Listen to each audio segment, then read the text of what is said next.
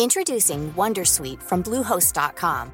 Website creation is hard, but now with Bluehost, you can answer a few simple questions about your business and get a unique WordPress website or store right away.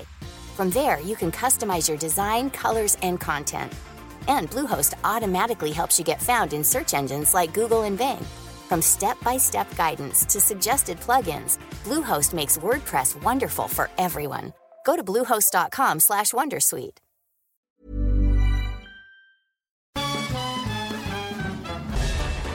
Farándula 021 es un podcast de cultura pop, donde analizaremos sin piedad series, películas, programas, música, moda, tendencias, libros, redes sociales y hasta figurosas e inventadas. Cada jueves un nuevo episodio, con Horacio Villalobos, Pilar Bolívar, Mauricio Valle, Maniwis, La Supermana, Alejandro Broff, Jeremy Cruz y Mario Lafontaine. Farándula 021, un podcast con periodistas, psiquiatras y vestidas. Te lo cuento, te lo cuento. Tu dosis diaria de noticias. Ya casi es viernes y se siente en el aire. Bienvenidos a su dosis diaria de noticias con Te lo cuento. Soy Laura Gudiño y los invito a que me acompañen a echarle una vuelta al mundo y ver cuáles son las noticias más relevantes del día. Abrieron la UTLAB, pero nadie entró. La comunidad estudiantil tapó las vialidades aledañas al campus y se negó a regresar a clases si sigue el patronato impuesto por el gobierno de Puebla. Tras los rumores de una posible reapertura del campus de la Universidad de las Américas Puebla, por una decisión judicial el martes, los estudiantes de la UTLAB se reunieron a las afueras de la universidad a la espera de que les abrieran las entradas. Al ver que no sucedió, se movilizaron para tomar las vías cercanas al campus para presionar al gobierno del estado. Por la noche, la puerta principal se abrió, pero no con la rectora original, Cecilia Anaya, sino con el patronato impuesto por las autoridades poblanas que proponen a Armando Ríos Piter como rector.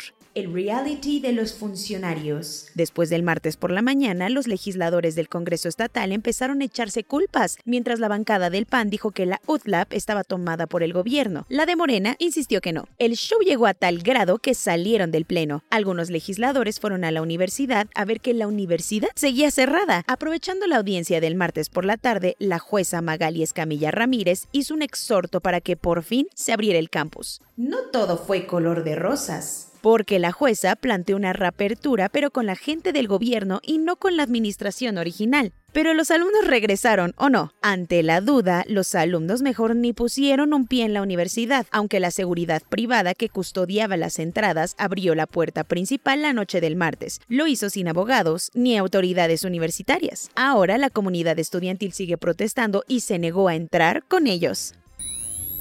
El tema sigue calientito en Ucrania. Mientras que Joe Biden mandó todavía más soldados a Europa del Este, el diario El País reveló documentos oficiales de algunos intentos de negociación con Rusia. Pese a que era un rumor a voces internacional, ahora se sabe que Estados Unidos y su grupo de amigos de la OTAN intentaron, pero no quisieron, firmar la paz con Rusia, dado que desde el Kremlin les pusieron condiciones difíciles de acceder. Primero, Moscú pidió un tratado bilateral de seguridad Rusia-Europa y segundo, que Ucrania jamás tuviera acceso a ser miembro y amigazo de la OTAN. Mientras tanto, Washington y la OTAN le ofrecieron al Kremlin llegar a acuerdos de desarme y medidas de confianza entre los dos bloques. Así lo dejaron ver los documentos oficiales a los que tuvo acceso el país y que se intercambiaron ambos gobiernos el miércoles pasado, cuando las tensiones estaban a mil. Bueno, siguen a mil porque ayer Joe Biden mandó otros 3.000 soldados a Europa del Este, solo por si las flies. La mayoría de estos soldados irán a Polonia, mientras que otro grupo menor se quedará en Alemania para supervisar todas las operaciones militares. Cuentos cortos.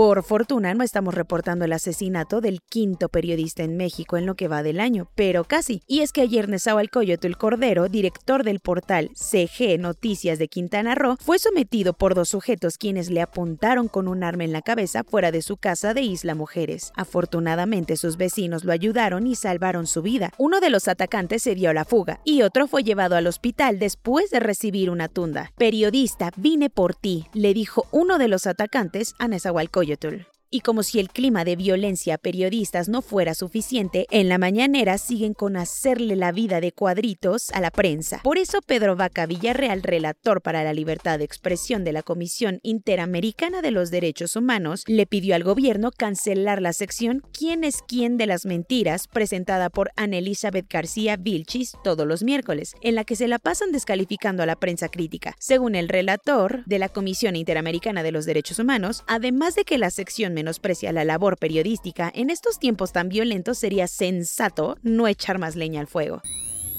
a quien le tocó un castillito de dos semanas fuera del aire fue a la actriz Whoopi Goldberg, después de que en su programa transmitido por la cadena ABC The View dijera que el genocidio nazi que terminó con la vida de al menos 6 millones de judíos no fue una cuestión de raza. Y a pesar de que después se disculpó públicamente, la presidenta de ABC News, Kim Goodwin, seguía enojadísima con este comentario sobre el holocausto y la mandó a su casa por 14 días para que meditara lo que dijo. Pues claro, ¿en qué pensaba Whoopi Goldberg?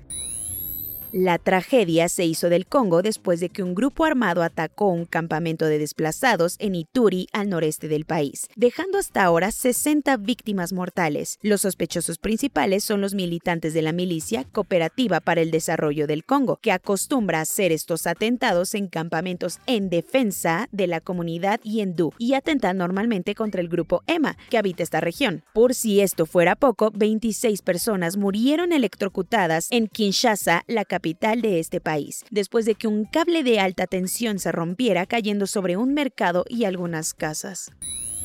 En una votación secreta, los conservadores canadienses de la Cámara de los Comunes le dieron las gracias a su líder, Erin O'Toole. ¿Por qué? Desde hace rato estaban molestos con él porque consideraban que se estaba alejando de los valores de su partido. Una de tantas fue que apoyó el proyecto de ley del gobierno liberal que prohibía las llamadas terapias de conversación de las personas homosexuales. Con 73 votos a favor y 45 en contra, la bancada del Partido Conservador no tuvo reparo en removerlo. Con esto, los opositores al gobierno de Trudeau le hicieron un favorzote al primer ministro dándole más margen de acción.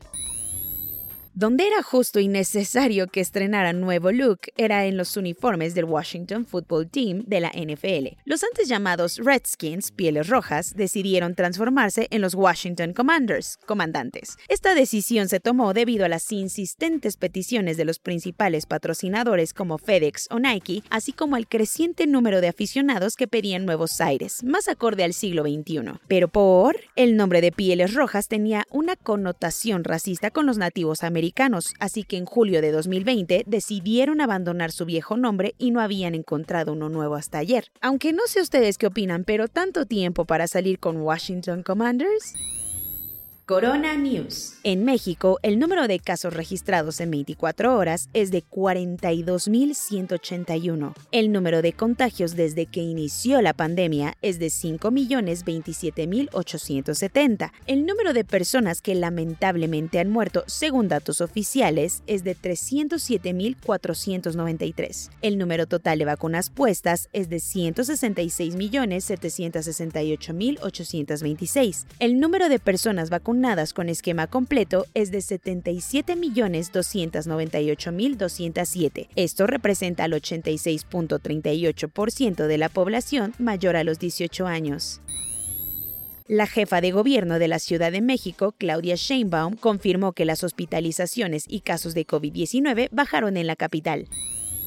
La Secretaría de Salud defendió el uso de ivermectina para tratar el COVID-19 diciendo que en Irak, Argentina y Brasil les ha funcionado. El ayuntamiento de Tehuacán, en Puebla, se ha convertido en un foco de infección porque ya hay 47 casos confirmados entre los trabajadores municipales. Según documentos públicos, declaraciones y entrevistas con lugareños, en China están trabajando para hacer una gran muralla de más de 4.500 kilómetros para frenar el COVID-19. La Organización Mundial de la Salud ya le dijo a los países que se relajen un montón y alertó de los riesgos de levantar las restricciones pandémicas antes de tiempo. En medio del primer confinamiento que tiene la isla en lo que va de la pandemia, Australia ya dijo que su barco de ayuda humanitaria no llevó el COVID-19 a Tonga. El ejército de Estados Unidos comenzó a expulsar a todos los soldados que no hayan querido vacunarse contra el bicho. Soy Laura Gudiño y esa fue su dosis diaria de noticias, la penúltima de esta semana. Que tengan un excelente día, nos vemos mañana aquí en su podcast favorito, Te lo cuento.